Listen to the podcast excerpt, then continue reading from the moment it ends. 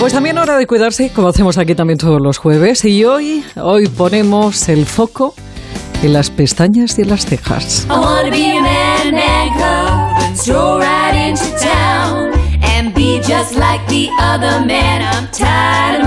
Que también hay calvas, vaya que sí hay calvas. La doctora Almudena Nuño González es dermatóloga y directora médica del Instituto de Medicina y Dermatología Avanzada. Doctora, buenas tardes. Hola, buenas tardes. ¿Por qué se caen las cejas o, o por qué eh, aparecen esas calvas en las cejas y las pestañas? Bueno, las razones pueden ser múltiples. Hay muchas enfermedades que lo pueden provocar, desde una dermatitis muy intensa en la zona, enfermedades autoinmunes como la alopecia areata, o también trastornos que tengamos endocrinos, como una alteración en el tiroide, o incluso algunas enfermedades infecciosas. Cuando se cae el pelo de las cejas y las pestañas, lo mejor es consultar al médico. Cuando aparecen estas calvas, eh, bueno, que no tienen nada que ver con enfermedades o no hay una causa detrás, doctora, eh, Sí. ahí aparece ya nuestra mano a la hora, sobre todo en la, en la parte de las cejas, a la hora de, de depilarnos y, vamos, como si no hubiera un mañana. Sí, sí, sí. Hay muchas técnicas ahora cosméticas para mejorar las, las cejas y las pestañas. Y, una, y unas épocas se llevan más finas, otras más espesas y, y el pelo sufre esos cambios, pero sí. Luego está, eh, bueno, esas técnicas también que lo que hacen es aparentar que hay pelo. Se están haciendo también injertos de cejas, eh, injerto de pelo que se coge Sí. de la parte de la coronilla, ¿no?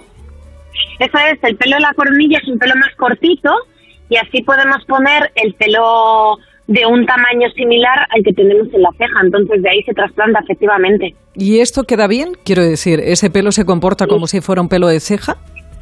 Sí, sí, sí. Los trasplantes hoy en día están muy bien, muy bien conseguidos y dependiendo de la zona se trasplanta, por ejemplo, si es para el pelo de la cabeza se hace de zona más tipo debajo de la coronilla y para las cejas se hace de, de la zona donde tú has visto, casi en la nuca y queda muy bien. Bueno, pero antes de llegar a esto, ahí, ahí, ahora le voy a contar qué es lo que hay. Doctora Almudena Nuño González, dermatóloga y directora médica del Instituto de Medicina y Dermatología Avanzada. Gracias por atendernos, doctora. A usted, muchísimas gracias, ha sido un placer. Igualmente, porque es que antes de llegar a ese trasplante eh, de cejas hay, hay, hay serums. Seguro que sabe de lo que le estoy hablando. Serums maravillosos y si hay alguien en este país que sabe de serums para hacer crecer las pestañas y las cejas, es Luz María Lopera. Luz, buenas tardes. Hola, buenas tardes, Pepa, ¿cómo estás? Fuiste la primera que trajo a España esos serums que además salían de un medicamento para el glaucoma. Efectivamente. Se Eso- descubrió Mm. a partir de los tratamientos que se hacían en el glaucoma, se descubrió que el principio activo pues tenía como efecto secundario que crecían las pestañas muchísimo. Eh, Luz, tú que conoces eh, mucho eh, las variedades de, de- de estos serums, eh, ¿de qué depende que uno sea más o menos eficaz? ¿Que tenga ese principio activo que escondían esos medicamentos o de qué? Mira, a, a partir del principio activo que tenían esos medicamentos se desarrollaron otros principios similares análogos que tienen un efecto más desde el punto de vista cosmético y que da ese resultado de pestañas más largas, más densas. Entonces, ahorita, como tú dices, fuimos los, los pioneros, ahora hay una gran variedad de opciones y dentro de esas opciones, realmente, para que funcione y veas un antes y un después, debe tener un ingrediente que sea un derivado de una prostaglandina, así se conoce.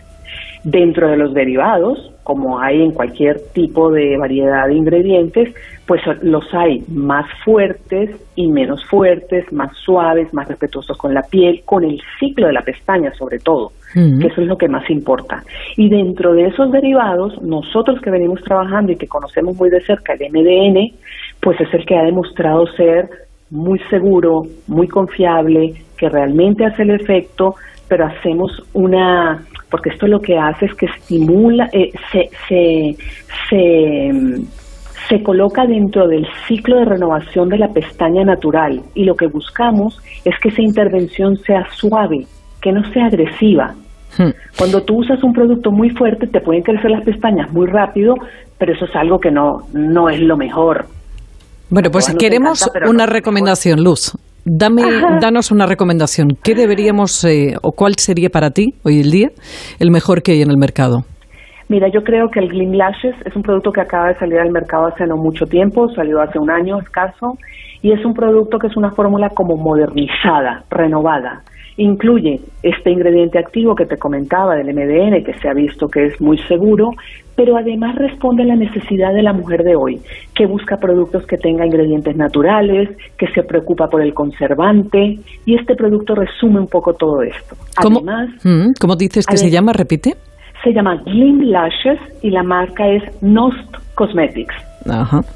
Y otra de las cosas muy importantes que yo le recomiendo a los usuarios, a cualquier usuario que quiera elegir un serum de pestañas, es que se fije en la empresa, en los estudios científicos que tenga ese producto, porque al final es un producto que va en los ojos.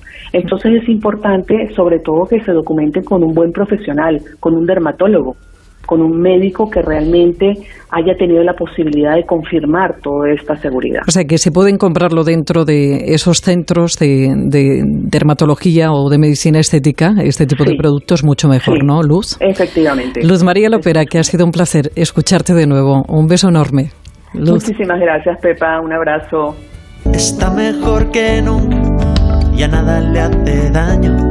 Y miente cuando dice que tiene treinta y tantos